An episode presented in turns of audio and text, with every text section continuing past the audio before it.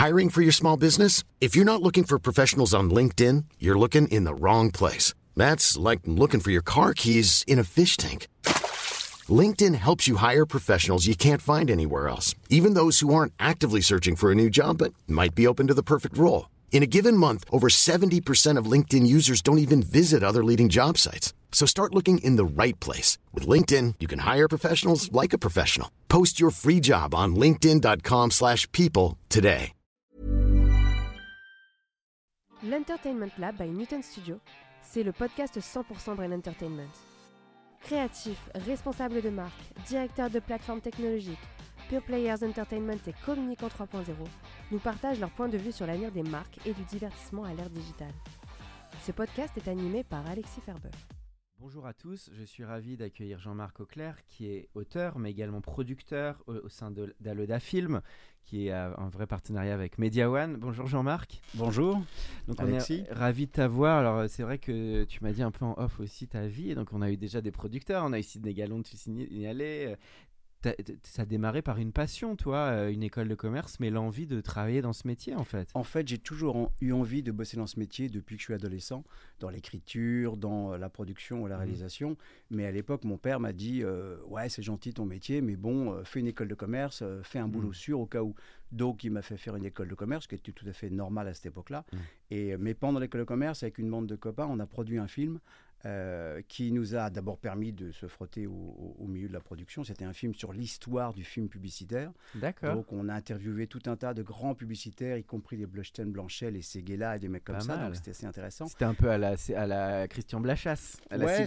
C'était un peu ça. C'est en fait un documentaire sur l'histoire du film publicitaire. On avait été chercher des films qui dataient de les tout premiers, je sais plus, 1800 et des Ah, poussières. sympa ça. Donc c'était assez marrant et ça m'a donné beaucoup de contacts dans le métier, ce qui fait qu'après mon tour du monde que j'ai fait après mes études, en revenant, bah, j'ai contacté pas mal de gens et je suis rentré directement dans ce métier-là euh, parce que c'était un métier de passion et je ne m'imaginais pas faire autre chose. Et à ce jour, j'ai plus tout à- tout à fait le même âge, mais je suis plutôt content parce que bah, j'ai fait le métier que je voulais faire. Qui euh, était de- métier de rêve un peu, de passion. oui, voilà, des, des métiers qu'on a envie de faire. Et le matin, on se lève et on va pas bosser. On, on va, on va faire des films. Tu as creusé un peu ton sillon. Et d'ailleurs, j'ai vu que tu étais aussi un passionné de photos. Que tu Oui. t'étais avais un très fort Instagram. et Ouais, ça, c'est ouais, plutôt passion perso Ça, c'est passion perso. J'ai beaucoup de passion sur le côté. La photo en est une. Euh, je cherche pas à en vivre parce que j'ai un métier qui me prend tout mon temps, mais la photo est une de mes passions, absolument. D'accord. Et alors, les, les grands donc ça, tu as parlé un peu du démarrage. Et alors après, un peu le développement avant d'arriver à Aloda. Et je crois que tu as eu aussi une vie de scénariste et de producteur. Tu as la double casquette qui est pas toujours fréquente aux, au- en France. J'allais dire lapsus aux États-Unis. C'est qu'aux États-Unis, souvent le prod, il a le côté créatif et, et writer, je dirais. En France, un peu on dissocie. Toi, toi tu as un peu les deux, quoi. Création Alors, j'ai- et J'ai prod. un peu les deux parce que donc j'ai démarré dans le métier en tant que vendeur de films, tout bêtement, parce que Mhm. ma seule porte d'entrée c'était le commerce. J'avais un diplôme d'école de commerce et donc je suis rentré chez Yves Rousset-Roire, qui Oui. était à l'époque un grand producteur de cinéma. Les bronzés, fait, quand euh, même. Les hein. bronzés 1 et 2, les Emmanuel 1, 2 et 3. Et euh, quand je rentrais de la Polynésie, où j'avais passé un an, c'était mon tour du monde, euh, lui, il partait là-bas pour tourner euh, L'île de Robert Merle en, en film et en série. Et il m'a engagé pour être son vendeur de films. Il avait un catalogue de films. Et donc, euh, quatre jours après, je partais sur les marchés dans le monde entier, à Cannes, à Los Angeles, à Milan, à Rio de Janeiro, en. Russie, pour aller vendre ces films qui ne se vendaient pas bien. Euh, J'ai quand même fait la dernière vente d'un- de l'Emmanuel numéro 1, qui maintenant est un soporifique incroyable, comme quoi les mœurs ont vraiment évolué. Je l'ai vendu ça à Taïwan, euh, à des acheteurs taïwanais, ça devait être à Cannes, euh, au marché du festival avec des gars qui regardaient ça, qui dit on va flouter tout ce qui est à flouter. et c'est vrai qu'aujourd'hui, quand on regarde Emmanuel, c'est là où on s'aperçoit que les mœurs sont vraiment changées. Emmanuel, alors moi j'ai bossé bien longtemps après dans sa boîte, mais c'est sorti en 73. Quand C'est resté 13 ans sur les Champs-Élysées. 13 ans, c'est quand même insensé. Et c'était à l'époque une révolution euh, sexuelle, si je puis dire. Et quand on voit le film de nos jours, il y a plus de sexe dans les pubs pour Tahiti Douche que dans Emmanuel. Donc ça montre qui vraiment. Sylvia Christel Sylvia Christel. La comédienne. Et ça m'avait fasciné parce que Yves Roussard, Yves était vraiment un producteur, euh, entrepreneur. Il avait acheté les droits du livre d'Emmanuel Arsan pour 2000 francs. Dans son bureau, il y avait le- un cadre avec le chèque dedans. Il avait fait le film pour 400 000 francs. Et il n'avait pas mis son nom dessus parce qu'à l'époque, c'était quand même, c'était pas du porno, Mhm. mais c'était quand même de l'érotique. en Il 73. l'assumait Il moyennement. l'assu- Il se disait, si jamais ça fait un carton, on me trouvera. Puis si c'est pas un carton, on saura jamais que c'est moi. Et le film est produit pour 400 000 francs, ce qui est une trois fois rien. Et, et le film, il le vend au forfait au Japon à Nippon Herald Distribution, mais au forfait, donc à 100 000 francs. Et le film fait un tel succès au Japon à l'époque que la Nippon Herald se construit un building de genre 60 étages et lui, il touche que 100 000 francs parce qu'il a vendu au forfait. Et il m'a donné deux, trois leçons euh, vraiment intéressantes. Yves, il m'a dit... Euh, il faut toujours se laisser une porte ouverte au succès dans le métier, c'est-à-dire un pourcentage sur ce qui peut se passer après. Mhm. Parce que c'est l'école Georges Lucas. C'est un peu l'école Georges Lucas, parce que lui, bah, Emmanuel, un, qui a fait un carton mondial, il n'a jamais gagné d'argent dessus. Alors il s'est rattrapé sur le 2 et le 3, puis après ils ont arrêté. Et j'ai appris que je ne sais pas quelle boîte refait des Emmanuel maintenant, là, en ah mode un peu James Bond. Euh, il m'a appris ça et il m'a appris, appris aussi, il m'a dit, dans ce métier, ça rapporte plus d'être honnête que d'être malhonnête et je le crois volontiers. Je suis une nature honnête, mais c'est vrai que c'est un métier de droit et euh, je trouve qu'il avait raison. Ça rapporte plus d'être honnête que d'être malhonnête. Combien d'années tu as fait ce métier de vendeur? Alors j'ai fait ça 3-4 ans. Ensuite, euh, j'ai. Un peu comme. D'ailleurs, il y, a des grands qu'on fait comme toi. Il y a, je crois, Alain Goldman, il a démarré comme toi sur les ventes de films. Et, J'espère avoir son dessin. Et il y avait un autre, attends, un super producteur américain. Euh, Carole Co, euh, Mario, les mecs de les prods de Terminator, ils ont démarré que sur ton métier, donc c'est pas mal parce que bah, tu vas dans les marchés, tu, vois vas dans les, marchés. Tu, moi, je me souviens avoir présenté un film de Yves euh, au festival de Moscou avec un traducteur russe qui en bas de l'écran faisait toutes les voix. Euh, j'ai été au festival de Rio, j'avais vécu à Rio quand j'étais adolescent, mais pour présenter des films qui se vendaient pas. Enfin, c'est une manière de voir un peu tout ce qui se passe, qui, est vraiment intéressante. Et après, lui, il a vendu sa boîte. Mhm. parce qu'il avait une offre du GC, euh, il a vendu sa boîte, en fait ses films, extrêmement chers. Comment s'appelait sa structure? C'était Trinacra. Trinacra. C'est drôle que tu le mentionnes parce qu'on a reçu Patrice Lecomte et je sais que c'est un monsieur important pour lui parce que c'est quand même un peu lui qui l'a lancé. Bien sûr. Et Les Bronzés, c'est quand même le film qui cartonne le plus à la télé depuis euh, ah bah, lurette. À hein, chaque fois qu'il est passé Bronzé, ça fait un carton alors que c'est un film qui a au moins, je sais pas, 30-40 ans. Euh, et il, adore aussi le Bronzé 1. Oui, il bah oui, oui, enfin, surtout le Bronzé, les faux du ski qui est quand même, je trouve, le. Oui, oui, il a fait les deux. Hein. Il, a fait les deux. Hein il a fait les deux. Et, euh, euh, et, et, donc, c'est vrai que c'était intéressant. Après, il a vendu sa boîte. Et j'ai le souvenir amusant, c'est que UGC euh, voulait racheter son catalogue de films. C'était la grande époque où les producteurs vendaient leur catalogue pour des sommes astronomiques. Et moi, j'ai été un jeune employé, j'avais l'âge, je ne sais pas quel est ton prénom, mais j'avais grosso modo ton âge. et je l'emmène à UGC avec ma petite 4L verte parce qu'il allait chercher le chèque de sa vente. Et moi, j'attends en bas, je fais chauffeur et, et, il redescend en voiture et il me montre un chèque. Il avait marqué 50 millions de francs. C'était des francs, mais en 86, c'était grosso modo 50 millions d'euros maintenant. Et c'était la première moitié de sa vente, les 50%. Et moi, je dis naïvement, euh, Yves, euh, où est-ce qu'on va au bureau? Il me dit, non, à la banque peut-être. et, donc, après, il a viré tout le monde parce que ça devenait son argent. Et puis, il a, il a reçu tellement d'argent qu'il n'avait plus la patate pour faire des films. Et, je l'ai vu deux ans après, il était en déprime. J'ai dit, bah Yves, euh, va pas, non, 100 millions en banque. Et après, il s'est remis. Et, euh, et, il avait en effet plus l'avniaque de faire des films sur lesquels il allait gagner 200-300 000 balles, alors qu'il avait rentré beaucoup, beaucoup d'argent. C'est incroyable que tu parles de lui, parce qu'il est moins mentionné que les Claude Berry ou d'autres grands producteurs, alors qu'il a eu un destin apparemment. Il a ah, je l'ai revu l'été dernier, il n'a pas changé. Il a quel âge? Il doit avoir une quatre-vingtaine d'années. Exactement, mais il a la même énergie, la même lumière en lui. Il est assez formidable. Moi, j'adore ce monsieur. Il m'a beaucoup, beaucoup appris, parce que j'étais un peu son homme à tout faire. quoi. Il m'a beaucoup appris. Et après, il m'a casé en tant que jeune producteur chez Monique Hano qui était donc l'ex-femme de Jean-Jacques Hano et qui a fait plein de trucs formidables comme les comédies américaines qu'on tournait à Paris avec des scripts américains. Et comme elle ne parlait pas anglais, elle m'avait dit vous occuperez tout ce qui est américain. Donc j'allais à Los Angeles tous les deux mois euh, pour faire les recherches de scénario, les castings, parce qu'on avait des, des acteurs et actrices américaines. Et, donc, on en a produit 12 euh, comme ça. Dont les euh, films de Jean-Jacques Hano, alors Non, non, non, elle était sur d'autres films. Jean-Jacques Hano, elle n'a jamais fait les films de Jean-Jacques Hano. Elle a fait des comédies romantiques. Le principe qu'elle avait inventé était très malin. C'était de dire euh, on va tourner des comédies romantiques, on va chercher les scénarios en Amérique parce qu'il y a énormément de scénarios libres sur le marché. Mhm. Tout fait, il n'y en a pas beaucoup en France. Donc, moi, j'allais là-bas et on a lu, je sais pas, des centaines de scénarios. Et on achetait des scénarios qui étaient facilement transposables à Paris. Et on castait avec deux stars américaines. Moi, j'ai hmm. quand même tourné avec euh, Carrie Fisher, euh, Princesse Leila. J'ai tourné avec Rob Lowe. J'ai tourné avec Beau Derek, qui, ah qui, ne dit plus rien aux jeunes de nos jours, mais qui était quand même à un moment la plus belle femme du monde. L'acteur des 70s. Euh, hein, voilà, moi je me suis retrouvé à emmener dîner Beau Derek au restaurant le soir son arrivée à Paris. On a eu Rosanna Arquette, la fille du Grand Bleu. Enfin, on avait tout un tas de castings. Et je m'en occupais parce que Monique ne parlait pas anglais. Mais pareil, elle m'a appris plein de trucs. Et mon désir d'écriture, il était là depuis longtemps. J'écrivais quand j'étais adolescent, je n'osais pas le montrer. Et en, en, travaillant sur des comédies romantiques comme ça, j'en ai écrit une avec un collègue. On a écrit un scénario. Et, euh, et puis à un moment, je l'ai laissé traîner sur mon bureau de la boîte où je mmh. bossais, donc chez Monicano. Et, et un jour, elle m'a fait un coup qui a été une bascule, c'était intéressant. Elle m'a dit euh, Bon, euh, venez dans mon bureau, j'ai un truc pour vous. Alors, j'ai une mauvaise nouvelle et puis une bonne nouvelle. Et moi, je me voyais, j'étais dans cette boîte depuis 4-5 ans, je voyageais euh, sans arrêt à Los Angeles et tout, et je me voyais à vie dans cette société, ce qui n'a pas de sens dans mon Mm. métier. Et elle me dit bah, J'ai une, une mauvaise nouvelle une bonne nouvelle pour vous. Bon, bah, Mm. par quoi je commence bah, La mauvaise? Mm. bah, La mauvaise, c'est que je vous vire parce qu'on va fermer la boîte. Bon. Ah oui, c'est une mauvaise nouvelle, ça c'est pas bien. Et la bonne, bah, les bonnes, c'est que j'ai pris votre scénario sur votre bureau, on l'a lu, il est formidable, on l'a envoyé à Canal et c'est le dernier film qu'on va produire. Ah, Donc, on va vous l'acheter et on va le produire. Ah oui, et comment il s'appelait ce script alors? C'était une comédie qui s'appelait Padifolia, qui était un titre un peu bizarre, qui s'est tourné sur un autre titre, qui s'avérait être pas bien. Mais ça a été tourné, euh, Canal Plus l'a fait. C'était long ou télé? C'était un, un téléfilm prestige, très cher, ça se tourne dans, dans les îles, donc c'est et ça c'est, je ne sais plus le titre final, mais c'était pas bien.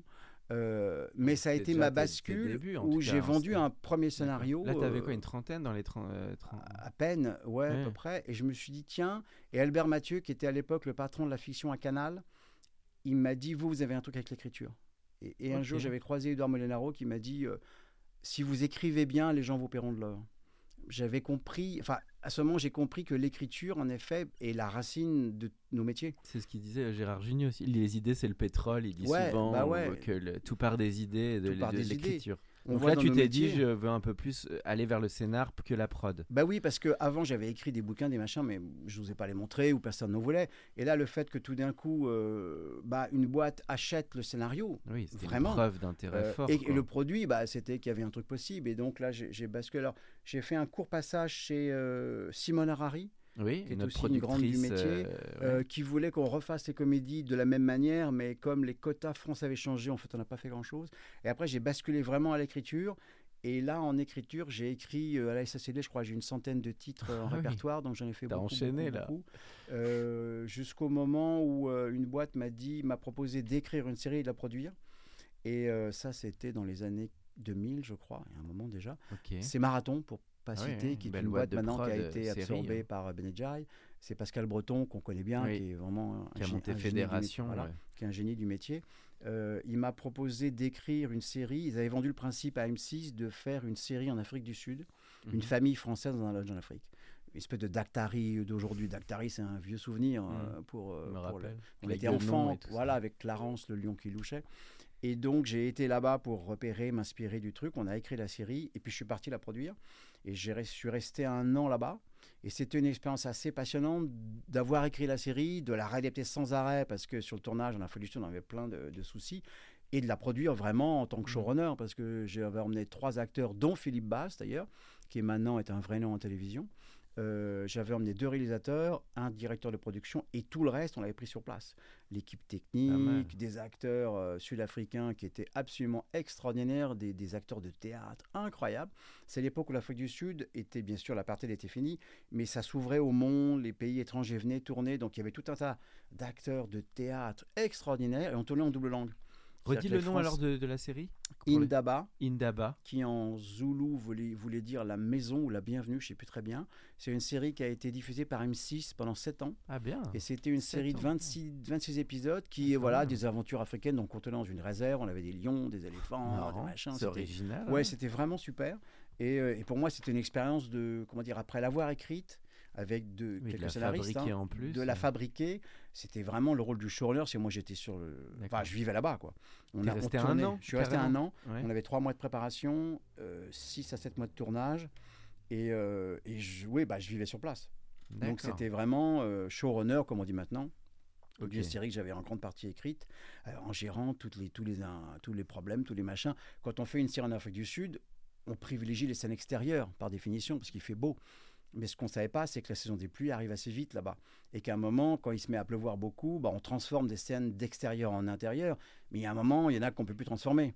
Une scène d'un rhinocéros dans, dans, un, dans, un, dans une prairie, on ne peut pas la mettre dans le salon. Donc on a eu à gérer plein de problèmes, mais c'était vraiment une expérience formidable. Et, euh, la série où a été diffusée pendant six années de suite sur, euh, sur M6. Après, qu'est-ce que j'ai fait? Après, je suis vraiment, voilà, je suis passé vraiment auteur. Euh, j'ai fait une série sur TF1 euh, dont j'étais à l'origine qui s'appelait Mes amis, mes amours, mes emmerdes. Ouais. Après, il y avait une équipe évidemment. Euh, là, j'étais qu'auteur, j'étais pas du tout producteur, mais ça a été une belle aventure parce que on a pu faire à TF1, en tous les cas sur la saison 1 et même la 2, un peu la série qu'on voulait. Il y avait un directeur de la fiction à l'époque qui était anglo-saxon, qui venait du Canada, donc qui, qui, était en mode auteur. Et on a fait, on a fait une belle série qu'on a trouvée vraiment. Mhm. Voilà, c'était la série qu'on voulait faire. Et après, je me suis rapproché à nouveau de la production. Alors, j'avais écrit un roman entre temps qui était publié chez Anne Carrière, dont on essaie d'ailleurs de faire une série, qui est un grand roman d'anticipation, mais gros Mhm. format, un gros budget. Euh, et puis je me suis rapproché de la production parce que pas mal de, de groupes m'avaient dit viens, on monte une boîte ensemble, etc. J'avais toujours dit ouais, pourquoi pas, mais bon. Et, euh, et un groupe est venu me voir, c'était Making Prod à, ce Mhm. moment-là. Donc ils, étaient, ils commençaient à, à s'étoffer un petit peu. Là, on est il y a combien de temps? Une dizaine d'années, tu dirais? Un peu à moins, ça, il y a 6-7 ans à peu près. Euh, Parce que là, tu avais été indépendant, tu étais toujours bah, un j'étais auteur, j'étais Ouais. auteur en fait. T'avais fait une euh, quinzaine, 20, 15 à 20 ans même de pur. euh, Ouais, exactement. J'ai fait ouais, genre 17, 18 ans. T'aimais bien cette vie? Alors là, je, sors, je digresse un peu, mais c'est vrai que c'est une vie particulière d'aller de projet en projet, en script, on attend les finances. Mais t'as aimé toi cette vie en Moi, j'ai adoré ça parce que je sais pas pourquoi, à un moment, j'avais besoin de passer par là. J'avais besoin de vendre ce que j'écrivais. Te euh, confronter à, ta cré- à la création. Alors quoi. après, c'est la psychologie euh, de comptoir, mais j'avais besoin d'écrire. Il y a, je, je pense qu'un auteur, à un moment, quand il a vraiment l'agnac, il a vraiment besoin de raconter les choses, Oui, il va tout faire pour y arriver. Est-ce que c'est dur pour la vie de famille? Je pensais à ça parce que, que quand tu racontais, je pars pendant une année en Afrique du Sud, forcément, je me disais, ah oui, euh, comment ça se complète Bah, avec une vie perso ça, sans, tout, que- sans tout dévoiler, Non, mais c'est un ça, sujet qui est que- important sur des vies comme ça aussi. Ça, c'est parce que je l'ai fait un an et ma femme est venue et c'était super. Après, quand tu es scénariste, bah, tu es à Paris. Parfois, tu vas. C'est rare, un scénariste, il n'a pas besoin. Tu vas en repérage pour un truc. On a été à l'île de la Réunion pendant trois semaines pour repérer pour un film, mais c'est plutôt rare. Un scénariste, il bosse. euh, Alors, moi, je bossais pas de chez moi parce que j'aime pas bosser de chez moi. Je, je louais un, un Ah. bureau en externe, un mal. centre d'affaires parce que j'aime pas bosser de chez moi. Euh, mais après, un scénariste, c'est quelqu'un qui est sédentaire. Hein. Toi, tu préférais oui, être dans un endroit où il y oui, avait oui, du moi, monde. je et- jamais chez moi. Je, j'arrive pas. Je deviens euh, Un peu je- schizo. ouais, je deviens schizo. J'arrive pas. Donc j'avais loué euh, dans un centre d'affaires et d'ailleurs c'était marrant. Il y avait pas mal de gens comme ça, des petites boîtes, des grandes, des trucs. Donc c'était plutôt sympathique. Euh, Jusqu'au moment où j'ai basculé en production parce que en effet, Making Prod m'a proposé qu'on monte une boîte ensemble. On a monté une boîte ensemble. Et puis quand Making Prod est devenu Makeover, qui a été vendu à Media One, j'ai suivi le mouvement. Bon. Donc voilà le chemin à peu Bah, près. dis donc, de- c'est une sacrée storytelling, un, un beau parcours. En tout cas, t'as su, on sent que tu as suivi ta passion et de- il y a eu plein de projets, quoi, de projet en projet. Alors, on va aller un peu plus sur le sujet du, du scénar euh, et des séries, parce que donc toi, finalement, c'est plus la série maintenant, tu C'est dirais. plus la série. oui. Et euh, voilà, qu'est-ce qui te guide, toi, finalement, dans les projets? C'est beaucoup les auteurs, c'est le concept, c'est En le. tant que producteur? Ouais, que prod et tes goûts, même, euh, ce que tu valorises, toi, aujourd'hui, Bah, finalement, comme type de projet. Alors ça, c'est une analyse très personnelle parce qu'il y, y a deux axiomes, je trouve. Un jour, euh, une directrice de fiction de France Télévisions me dit, euh, mais c'est quoi ta ligne éditoriale? Oui, la fameuse question. Et je répondais, bah, c'est ce que j'arrive à vendre, parce que c'est gentil Oui, c'est d'avoir des lignes drôle, éditoriales, mais c'est ce qu'on arrive à C'est vendre. un peu le truc qu'on dit après la ligne Voilà, éditoriale. voilà, donc personne n'a vraiment de ligne. euh, c'est ce que... Moi, je, je pense, mais ça c'est très perso et très subjectif, que dans nos métiers, euh, soit tu es du côté du diffuseur, soit tu es du côté de ceux qui proposent et qui font, les auteurs, les réalisateurs, les producteurs. Et euh, on ne sait jamais ce qu'ils veulent. Mhm. Euh, peut-être certaines personnes arrivent à deviner et à avoir la clé de ce qu'ils veulent. Peut-être certaines personnes passent par des relations politiques puissantes qui les aident évidemment à passer des, des projets. Pour le commun des mortels dans nos métiers, moi je crois qu'il y a un truc, c'est la créativité et la conviction. Voilà. C'est-à-dire croire des trucs et puis et puis et puis, Puis essayer aller avec le bâton pèlerin. Ouais, voilà, je crois. Par exemple, le dernier film que j'ai produit, moi j'ai pas encore beaucoup produit. hein. Le dernier film que j'ai produit, c'est un film pour France Télévisions, un beau film historique, plutôt très cher.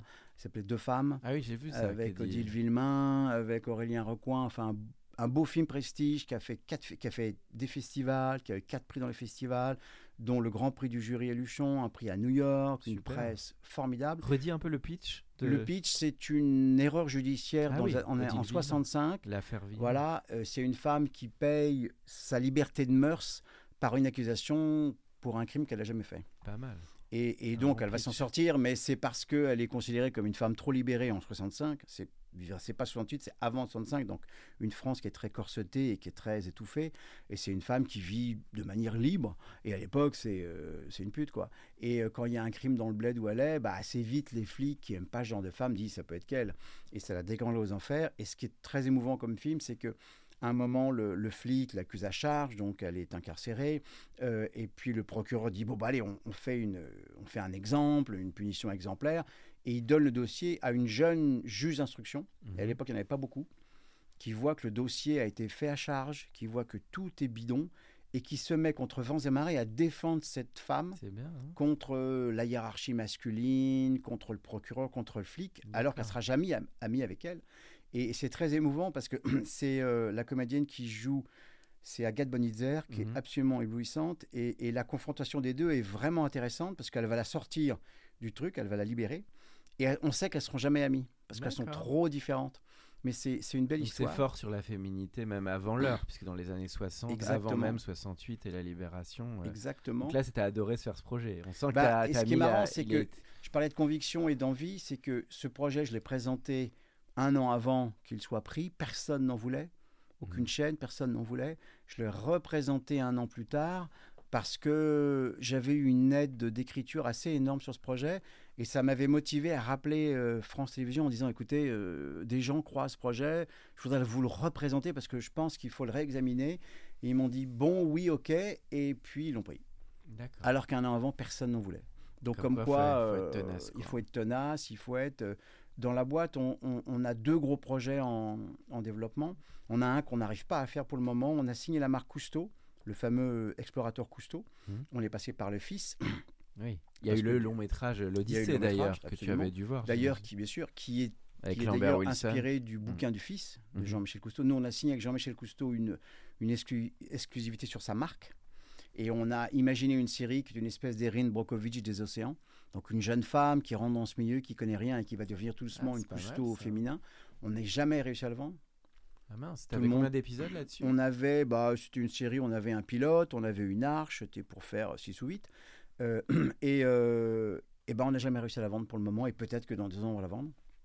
C'est ça qui est dur dans ce métier quand même, c'est qu'il te faut la lumière d'un diffuseur et il y a des ouais. moments où on rame quoi. Exa- ah bah, il y a des moments en rame, bien sûr. Oui, c'est un métier très Et compliqué. C'est quoi c'est, euh, Toi qui as fait ça longtemps, c'est, quoi la règle? C'est une espèce d'alchimie, il n'y a, pas- il y a pas trop de règles, c'est une je pense, rencontre, je un pense que moment si on la savait, on serait tous riches. Je pense qu'il n'y a pas de règle. Mais il y a une histoire de fit humain quand même assez fort, où en vrai c'est quand même avant tout l'écrit, euh, parce qu'il y a, il y a Bah, aussi je- la manière dont ils bossent, il y a des comités, c'est pas qu'une personne qui décide, il y a Non, non, bien sûr, bien c'est sûr. très bien bien sûr. structuré quoi. Mais je pense que personne n'a la clé. Ou alors peut-être, euh, quand on voit, il y a certains producteurs ou productrices qui produisent énormément. Il y a un moment, ils ont un truc. Il y a, il y a- je pense que d'abord le succès amène le succès.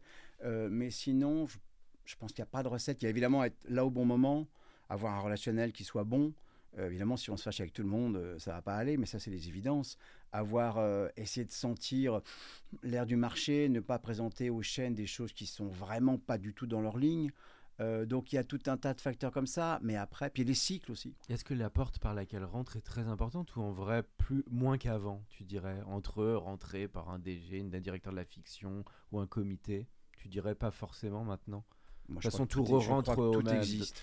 Tout je, crois, je existe. crois que tout existe. Il y a parfois la chaîne qui va donner un film à une boîte parce que ils ont fait un film pour eux, ils sont endettés, euh, donc on va leur donner un autre film à faire pour se refaire. Il y a aussi parfois une chaîne qui va donner un film à une, à une boîte de production un peu en vue pour la tester. Enfin, il y a tous les Mais cas. c'est moins concentré qu'avant, tu penses? Parce que ça, c'est important, la relation entre qui a produit, qu'est-ce qu'il a produit et les chances que ça aille au bout. Tu dirais que ça, ça tend à se rationaliser ou que... Bah, c'est-à-dire que maintenant, je pense que les boîtes indépendantes ont beaucoup de mal. Pour faire des séries, par exemple. Je pense que des petites boîtes indépendantes, elles auront de plus en plus de mal parce que simplement la chaîne en face veut être sûr que si le mec se casse la jambe, il y a quelqu'un d'autre qui va reprendre le La truc. garantie de bonne fin, comme on dit. Donc ça, je pense que c'est pour ça que le métier se concentre énormément. Euh, après, si on avait la clé de comment arriver à vendre, Oui. il y a des gens qui vendent pas beaucoup, d'autres pas du tout, d'autres beaucoup, beaucoup, beaucoup. Mais ça bouge aussi, ça change. Il y a des gens qui ont vendu énormément il y a quelques années puis qui vendent plus. Des gens qui ne vendaient rien et qui vendent beaucoup. Si on avait la clé, si on la Tu connaissait. trouves qu'il y a un renouvellement du monde de la prod, toi, en vrai, ou pas? Il y a des nouveaux prods qui émergent Il y a ou- des nouveaux producteurs qui émergent beaucoup, euh, mais il y a quand même une consolidation, c'est-à-dire qu'il y a Oui, ben, 10-15 boîtes qui font l'essentiel du marché, et puis après plein de gens qui apparaissent, bien sûr. Il y a beaucoup de gens de cinéma qui sont venus euh, à la télévision, mais ils déchantent pas mal, parce que c'est pas si simple. Mhm. Il y a des gens qui ont pensé qu'avec les plateformes américaines s'installant à Paris, ça, ça allait être, l'Eldorado. Ça l'est pas complètement. Ça l'a été un petit moment, puis là on sent que ça se resserre beaucoup. Euh, non, non, c'est un marché compliqué. hein, C'est un marché compliqué. Et quand on passe de auteur à producteur, c'est un autre métier en fait. D'accord. Alors on garde euh, l'écriture comme ça dans un coin de sa tête et puis quand on parle avec les auteurs, ça se passe plutôt bien parce qu'on sait ce que c'est qu'un auteur, on est passé par là, on sait les, les affres de la création ou les, les flits, donc ça passe plutôt bien. Mais après, c'est un autre métier.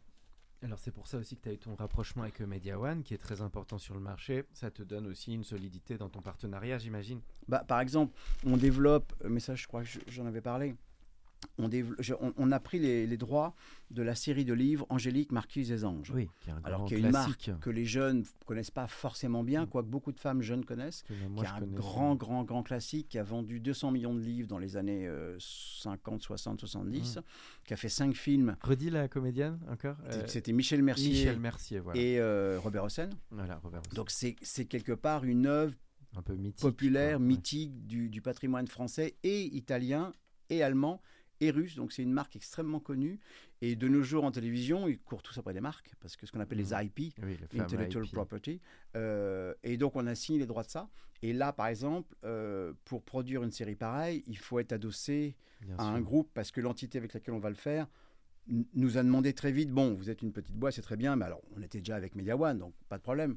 Mais c'est vrai que le fait d'être un groupe comme Media One, qui est très puissant, qui est très fort, qui a une vision euh, très ambitieuse, bah oui, c'est sans comparaison. Euh, le faire sans un groupe comme ça, c'est pas possible. Bien sûr. Parce que les gros projets de série aujourd'hui, en France, tu dirais, on arrive, le, coût d'un épisode, c'est on arrive, ça peut être des 500 000, 1 million au max. Ah non, non. les Américains, on, va, plus... on va plus loin. Par exemple, je crois que l'une des séries les plus chères en ce moment, ça doit être euh, Les Combattantes ou Le Bazar à la Charité.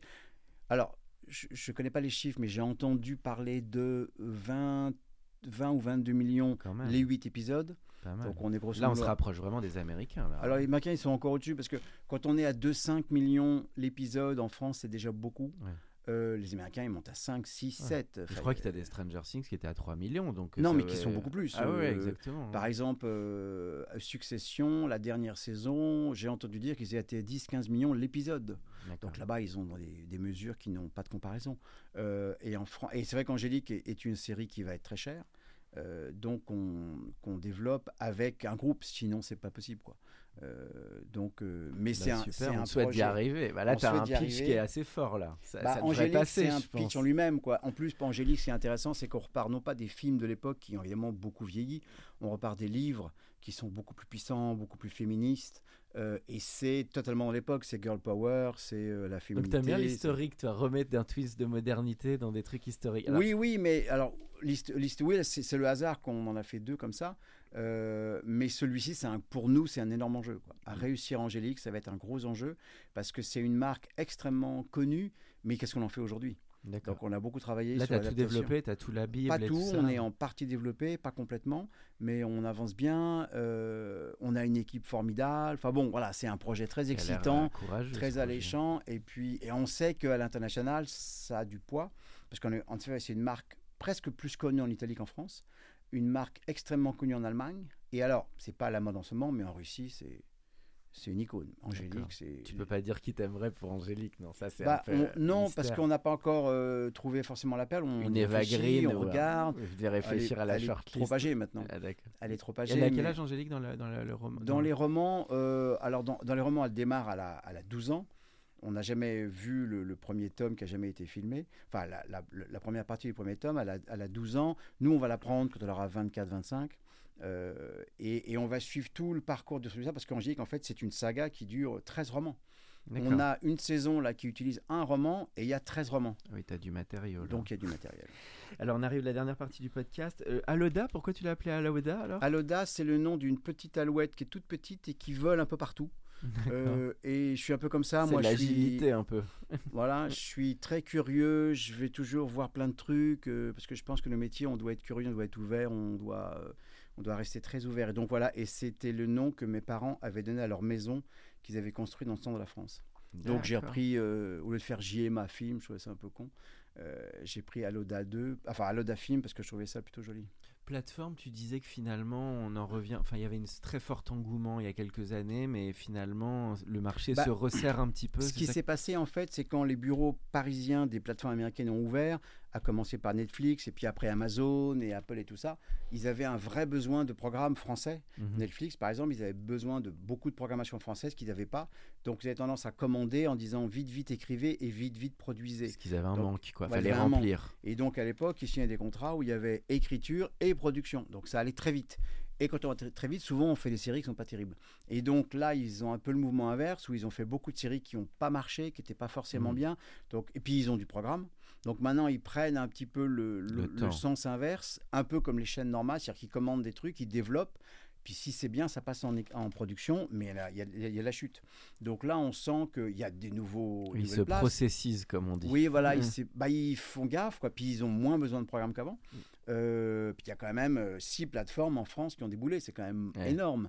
Euh, et on voit, on voit bien que le marché, personne ne peut avoir six abonnements Intéressant ce que tu dis sur la France. Parce que c'est vrai que Netflix, je trouve qu'ils ont été très marquants pour pas mal de prods étrangères, notamment Fauda ou Casa de Papel, etc.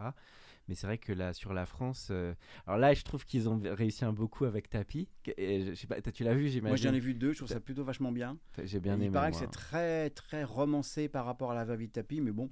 Mais moi, j'en suis au deuxième, je trouve ça vraiment bien. Je Moi j'ai beaucoup aimé ouais, aussi. j'ai trouvé que les bien. acteurs étaient euh, très très bons. Lafitte et Joséphine Japy, j'ai trouvé exceptionnel.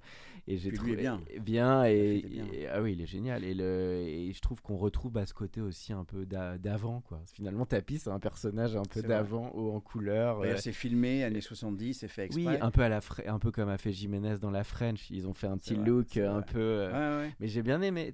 Ah, t'es pas encore allé au bout Non, je t'as- suis au deuxième et j'avoue que je les savoure parce que à chaque fois, tu as envie de continuer. C'est ouais, c'est vraiment bien. Non, là, tu sens qu'ils ont un peu taffé le scénar. Avec euh, Tristan Seguela, que j'ai vu qu'ils connaissaient déjà Oui. euh, Laurent Lafitte. Ouais, ouais, absolument. Ils avaient tourné ensemble. non, non, c'est un, c'est une série qui est bien, je trouve. C'est vraiment bien. Ouais, Mais c'est vrai qu'ils déto- sur les françaises, je t'en citerai pas 10 000 de Netflix des quatre dernières années. Bah, il y a à part celle-là. Ah oui, Lupin, bien qui sûr. a été euh, évidemment un gros succès. oui, puis Lupin. après, ouais, c'est plus compliqué, quoi. C'est et c'est pour ça que bah, maintenant, enfin, ce qu'on en voit de l'extérieur, nous, on a bossé avec eux pendant deux ans hein, sur un projet. Euh, ce qu'on en voit de l'extérieur, c'est qu'en effet, bon, bah, ils font plus attention, quoi. Voilà. C'est-à-dire qu'ils vont développer avant de rentrer en production, ils vont s'assurer que ça correspond à. Ce Donc les chaînes, c'est intéressant, reprennent un petit peu la main. D'ailleurs, elles n'ont jamais trop perdu parce que quand on prend 10%, c'était quand même France 2. En thérapie, Arte, qui était une série incroyable. euh, Bah, et puis la HPI Bureau des légendes, fait, euh, HPI. HPI qui fait le plus gros score de TF1 depuis, je sais pas, 20 ans. Donc les euh, chaînes, quand même, même si elles ont été challengées, elles gardent ce métier d'édito et, et Oui, de, et on de travail là, de prod. Ouais, on sent qu'elles reprennent du, du, poil de la bête, ouais. Elles demandent des projets. euh, Enfin, ça reste quand même notre marché principal. Pour les producteurs en France, les chaînes mainstream restent notre, notre marché important. C'est quoi les, finalement tu dirais qu'elles ont une expertise un peu plus poussée sur le développement? Toi qui as tout vu, c'est des gens qui ont forcément un peu plus de connaissances que les plateformes. Non, pas forcément, métier, parce ou- que dans les plateformes maintenant, c'est les Français qui ont été engagés. Donc, c'est des gens qui étaient à Canal ou qui étaient dans les chaînes ou qui étaient producteurs. Donc, finalement, à une époque, c'était les Américains, mais maintenant, toutes les plateformes américaines basées en France, c'est des équipes françaises. Netflix, c'est que les Français. euh, Amazon, c'est les Français. Ils ont été chercher des, des- des gens du métier qui sont. Netflix, par exemple, c'est une équipe de gens qui étaient des producteurs, qui étaient des conseillers de chaîne, donc ce sont des gens qui connaissent parfaitement le métier. Euh, mais il y a aussi le fait que c'est difficile de faire des bonnes séries. Mhm. La compétition est telle que c'est compliqué de faire une série originale. C'est quoi un sujet original qui n'a pas déjà été fait? Donc c'est l'art est difficile. hein. Euh, En Mm. fait, on, on- on industrialise un métier sur un produit qui n'est pas tellement industrialisable. Mhm. Parce qu'une bonne série, c'est quoi? Un bon scénario, c'est quoi?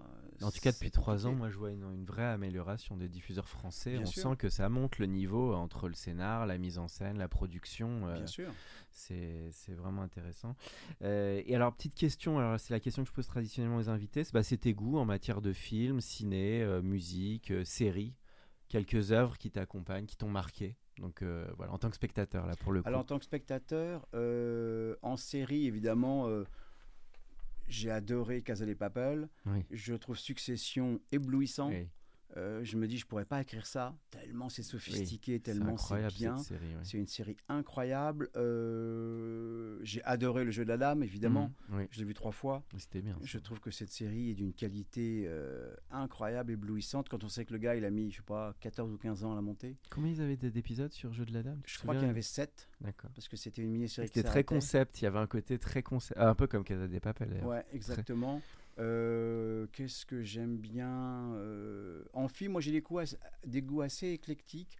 Euh, j'ai adoré Babylone, par exemple, Mm. qui n'a pas été un succès en Amérique, mais je trouve ça merveilleux. Oui. Euh, j'ai été voir Oppenheimer récemment, qui est quand même un, un chouette beau film. J'aime bien les films où il y a beaucoup d'émotions. Non, j'ai des goûts assez éclectiques. Tu en retournes fait. au cinéma autant qu'avant Ouais, ou pas, beaucoup. même les dernières Ouais, années? Ouais, je trouve que le cinéma est un moment Oui. formidable. Oui. C'est pas Je parce trouve qu'on a- prend plaisir d'y retourner maintenant. Par Bien rapport sûr. à l'engouement des séries et tout, c'est sympa de Puis retourner. après le Covid. Oui, c'est sûr. après le Covid, de le- retourner au cinéma, voir ça en salle, moi je trouve ça merveilleux, c'est un spectacle. T'aimerais Enfin, revenir dans le ciné, toi, ou pas Ou t'es que... Mais moi j'ai jamais été dans le ciné en fait. Enfin, euh, Enfin, je parlais de Yves Rousset. ouais, Ah oui, oui, mais à il l'époque il était déjà pas mal passé en télévision. Ouais. Euh, Enfin, il, il- il y venait, et puis moi je suis rentré à un moment où lui il arrêtait. Donc j'ai jamais été en cinéma. J'ai écrit un long métrage qui a failli se faire chez Pathé, qu'on reprend là pour essayer de le faire, qui est une belle comédie, euh, qui a failli se faire avec l'Artigo. Ça, ça devait Ah, se faire et ça s'est pas fait. Donc là, on, va le re- on le reprend, on essaie de le monter en, avec une plateforme probablement parce qu'elle cherche pas mal ça. Euh, mais euh, mais j'ai voilà, jamais été en cinéma, j'ai toujours été en D'accord. d'écouter la Télé, télévision. un bon médium Ouais, pour toi là-dessus. Et ouais, en exactement. musique, une musique euh, qui te, un groupe ou ça peut être musique marque. Ouais, j'ai des goûts. Alors nous, on a un compositeur qui fait les musiques de tous nos films. Ah oui. C'est son. Nicolas Jorel. C'est un compositeur formidable qui a eu pas mal de prix d'ailleurs, qui fait la musique de tous nos, tous nos films. Ah bien. Euh, il, il fait des choses qui sont vraiment éblouissantes. C'est important dans les séries, la compo. Bah, Même au ciné, la, la, la- la extrêmement compo important, est super bien importante. sûr, bien sûr, c'est extrêmement important. Euh, non, pareil, j'ai des goûts très éclectiques. euh, je peux écouter un peu de tout, euh, D'accord. de la variété. On a par exemple là en développement une série policière qui est assez amusante. On va voir si elle passe, qui est un, un mix polar et chanson de variété. Hmm. C'est une flic euh, qui a une particula- particularité, c'est qu'elle est née euh, chez un, un- Enfin, son père était disquaire. Et donc toute sa jeunesse, elle était dans la boutique de disques, à écouter euh, tous les disques du monde qui existent. Et donc elle a une connaissance du monde de la variété insensée, qui dans ses enquêtes l'aide, parce qu'on a tous un rapport particulier avec la musique. Et donc c'est un truc assez amusant, où on irait chercher pour chaque épisode une chanson emblématique du répertoire français. Ce qu'on avait fait quand on avait fait Mes amis, mes amants, mes emmerdes, qui est donc la Mhm. chanson d'Aznavour, dont on a été chercher les droits pour avoir en musique de générique cette chanson-là qui est, qui est emblématique. quoi. Et la photo, alors qu'est-ce qui te plaît autant là-dedans? Et est-ce que tu as des photographes qui t'inspirent, toi? C'est le Euh, côté instantané sur le vif que tu adores moi j'ai toujours adoré la photo, ça a été mon, ma passion depuis toujours. Euh, c'est la lumière, c'est l'image. Je suis très sensible au chef-op qu'on choisit Ouais. sur les films. Alors les Pour grands moi, chefs-op que premier- t'aimes bien, toi, qui t'ont marqué euh, Oh, je pourrais pas te dire les noms, je sais que j'utilise en télévision, mais euh, euh, non, je pourrais pas comme ça te donner des noms, ni des noms de photographes. D'ailleurs, si, bah, un Stephen McCurry a toujours été un, un exemple pour nous. Tu sais, le, le gars qui a fait la photo de la, la jeune afghane, euh, ah la oui, gamine afghane, qu'il a refotographiée d'ailleurs 30 ans après, qui est Ah maintenant oui, une Avec dame. le voile, elle, elle- Voilà, ah, elle est marquante, celle-là. Elle est marquante, donc ça, c'est les grands photographes. Mais, euh, mais moi, la photo, je la fais pour moi et je je suis pas, enfin, je cours pas les expos de photographes. Mais je, ouais, la photo, ça m'a- ça toujours accompagné. J'adore ça. Pourquoi? Je sais pas. C'est le, j'ai le souvenir vie, comme ça du, j'ai le souvenir d'une photo comme ça. Comme quoi, je pense que la photo, c'est l'instantané. Euh, moi, je suis toujours en moto et dans ma moto, j'ai toujours un appareil photo, mon, mon- mon gros Canon. Et euh, quand on travaillait à MacEver, on passait tous les matins à la Concorde. Et un soir, je, je passe en moto à la Concorde et je vois qu'ils ont oublié d'éteindre les fontaines, donc les, les jets d'eau. Et je sais que dans la nuit, il va geler. Et je repasse en un matin, il est 8h30, il n'y a pas grand monde, le soleil se lève et je vois que toutes les fontaines de la Concorde sont habillées de glace. Ah, c'est pas mal. Toutes les statues sont habillées de glace. Et là, je prends l'appareil, je fais 100 photos, il y en a trois qui sont incroyables, et on repasse une heure après, il n'y avait plus de glace parce que ça Ah, avait voilà. Et, et c'est ça la photo, c'est choper le vie, moment, C'est ronsard, quoi. mais il faut avoir l'appareil. Voilà. Et un jour comme ça, un autre jour, dans le même coin, Et une euh, moto, peut-être aussi. Ça peut ou une servir. voiture, euh, le- le- donc pas loin à la, à la, à, à la, à la- la- la rue de la Paix et donc la place de la comment s'appelle la place euh, au bout de la rue de la Paix? Vendôme. la place Vendôme, pardon. Et là, il y avait une pluie incroyable. Et quelques secondes après, grand soleil. Mais il y avait un espèce de pellicule d'eau sur toute la place Vendôme. On aurait cru Paris à Venise. Parce qu'il y avait comme si c'était un lac. Et puis il y avait toute la place Vendôme autour. Bah, tu fais une photo et tu passes un quart d'heure après, il n'y a plus d'eau. Et donc, il n'y a plus de photo. Bon, bah écoute, euh, super. Et euh, bah, la toute dernière question, c'est celle que je pose, c'est le conseil que tu donnerais à un ou une jeune qui veut se lancer bah, dans le scénar ou la prod, évidemment. Donc le conseil que tu donnerais sur la, plus sur la jeune génération. Bah, ça, on, on- on le fait souvent parce qu'on a souvent euh, des, des jeunes qui viennent nous voir. Moi, je crois, scénariste, alors prod, euh, c'est pareil. hein, mais je, je pense pour un scénariste, en tous les cas, c'est être curieux de tout, Mhm. je trouve, parce que les idées de scénario, elles viennent de, de n'importe où. Écrire beaucoup et avoir beaucoup de projets à proposer. Mhm. et puis euh, avoir des vraies convictions, c'est-à-dire croire à son sujet à mort, Mhm. et puis aller rencontrer les gens, aller rencontrer les producteurs, parce que quoi. Oui, et les producteurs. parce que les producteurs qui ne reçoivent pas les auteurs, bah, euh, c'est une erreur. Un producteur, à mon sens, hein, il doit euh, rencontrer un auteur parce que c'est la base, c'est la source de la tous passion. nos métiers. C'est toujours mieux qu'un écrit flat, je dirais, de rencontrer la personne. Oui, et puis je veux dire, le producteur, il doit être curieux de quelqu'un qui est auteur, qui se dit auteur, qui veut présenter un projet. Moi, en tous les cas, je le vois, je, je le- je lui réponds et, et je le lis, parce que dans nos métiers, l'écriture est la, est la base de tout. Le premier- la première personne qui touche de l'argent dans nos métiers, c'est l'auteur. Mm. Parce que le compositeur, il arrive en bout de course quand le film est déjà fait, etc. L'auteur, c'est le premier, premier métier qui travaille dans, dans, dans, dans la télévision ou le cinéma. C'est quelques pages qui font qu'un film devient un film. Et c'est pour ça que ce métier d'auteur m'a fasciné, c'est que tu démarres sur quelques pages, sur quelques mots, et puis ça arrive à un film. Et Un jour comme ça- ah, vas-y. faut que Un jour comme ça, je, je- je déjeune avec un producteur qui est un vieux monsieur assez formidable, et je lui vends une idée, mais comme ça, sur un déjeuner, je dis voilà, c'est un vrai cas d'un monsieur qui arrivait, euh, alors je crois qu'il était retraité des- de la SNCF, Mhm. et il avait un costard avec une, une petite rosette qui était bidon, et son truc de retraité, c'était de se glisser dans les photos officielles marrant. que ce soit des ministères ou de l'Élysée ou des trucs, enfin, des trucs officiels. Et il avait toute une collection chez lui où il se démerdait pour savoir quel. Et il avait auc- rien à faire dans, dans toutes ces photos, mais il se collectionnait lui-même en étant dans ses photos officielles. Et, et je parle de cette idée à un producteur, il me dit Mais euh, c'est génial comme idée, je t'achète. Le... Et il me fait un chèque sur la table euh, au déjeuner et je pars avec le chèque. Et je réfléchis pendant trois semaines et je trouve pas l'histoire. Et je lui ai rendu son chèque. Je lui ai dit, j'ai pas trouvé Claude. Je trouvais c'était un point de départ mais j'ai pas trouvé l'histoire. Et je lui ai rendu son chèque. T'avais l'idée, mais pas forcément. J'avais un point de départ, mais j'avais pas l'histoire. Une fois comme ça, j'ai passé un accord exclusif avec Germain Delos, qui était le monsieur qui avait fondé la Comex, qui était une énorme boîte d'exploration sous-marine, etc. J'avais été le voir plusieurs fois à Marseille. Je me dis, bon, j'ai les droits de faire une série sur ce monsieur. Et pareil, on n'a jamais trouvé le, Le débouché. le, ouais, le fil de l'histoire. quoi. Donc c'est là où c'est magique, c'est magique. Et parfois, mes amis, mes amours, mes emmerdes, c'est une idée toute simple. Je suis en tournage d'un truc que j'ai écrit et produit, une comédie où j'avais, là j'avais, j'étais auteur et producteur. J'avais Roland McDan, euh, Michel Créton et Gérard Rinaldi, qui n'est plus là de nos jours. Et on avait acheté euh, 30 secondes de la chanson d'Aznavour pour une scène dans le film. Et on est sur le tournage, sur le plateau. Il y a les trois papis en smock. C'était un mariage dans, dans ce film-là. Et euh, ils sont tous les trois sur scène de ce mariage-là, donc en tournage. Et on, on- ils chantent, mes amis, mes amours, mes Mhm. emmerdes. Et j'ai- là, je regarde la réal et j'ai dit, un jour, je ferai une série qui aura ce titre-là. D'accord. Et eu après, le flash, comme on dit. Je me suis dit, bon, cette chanson est tellement emblématique. Et puis, et donc, on- avec un collègue, on, on est, avec un, un co-auteur, on écrit la série. C'est avec Thierry Lassalle. On écrit un concept de série. Et le titre était le pitch de la série. Mhm. Quand après, on avait des, des interviews Un des peu comme journalistes. tout ce qui brille. On leur, ils nous disaient, c'est quoi le pitch de la série? Bah, C'est le titre de la chanson. Mes amis, mes amours, mes emmerdes. Et, euh, et donc, je dirais aux jeunes euh, auteurs qui ont envie, c'est c'est avoir la niaque. Quoi. Moi, je rencontre plein des jeunes auteurs qui ont la niaque, qui ont des idées, qui sont curieux et ils vont réussir. Donc, mais c'est un... Et puis, et pas se décourager et ne pas penser que c'est un métier sûr.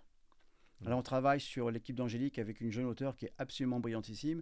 Et un jour, elle me dit quand même, c'est un métier qui est pas sûr. J'ai dit, bah non, c'est pas sûr. Ouais, ça, c'est sûr. Et Ça, lui- c'est sûr que c'est pas c'est sûr. pas sûr. Et aussi, un truc important dans Ça le veut dire métier. qu'il faut des gagne-pains à côté quand même un petit peu, ça peut aider. C'est quand même un bah, plus. bien sûr, évidemment. faut tenir. Et il y a aussi un autre truc, c'est que la première réponse dans notre pays, quand on propose quelque chose à une production, à une chaîne, à un diffuseur, à une plateforme, la première réponse c'est bah non, on n'a pas besoin.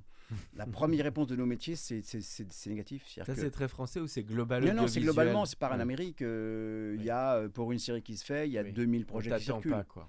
On t'attend pas. La première réponse, on n'a pas besoin. Tu corresponds pas à ce qu'ils cherchent. Et quand ça passe, c'est un peu une exception. Et il faut souvent pas mal de refus avant de dire oui, parce que moi j'avais vu la, le- la masterclass, même Vince Gilligan Breaking Bad, il disait il s'était fait 200 refus avant que quelqu'un de Sony euh, dise oui. Donc euh, Bah, le jeu de la dame, il y en a plein d'histoires comme a ça. des milliers, le jeu de la dame. Housewives, c'est la même, Bien je sûr. crois. Il dormait dans sa voiture avant Voilà. de vendre la série. alors peut-être qu'ils ont un peu romancé. oui, mais après bon. ils font Le jeu de la dame, il dit qu'il a obtenu les droits du livre euh, il y a 20 ans et il se trimballe partout avec son projet de série. On lui dit Mais une jeune femme qui joue aux échecs, ça intéressera personne. Personne ne s'intéresse aux échecs, c'est mort.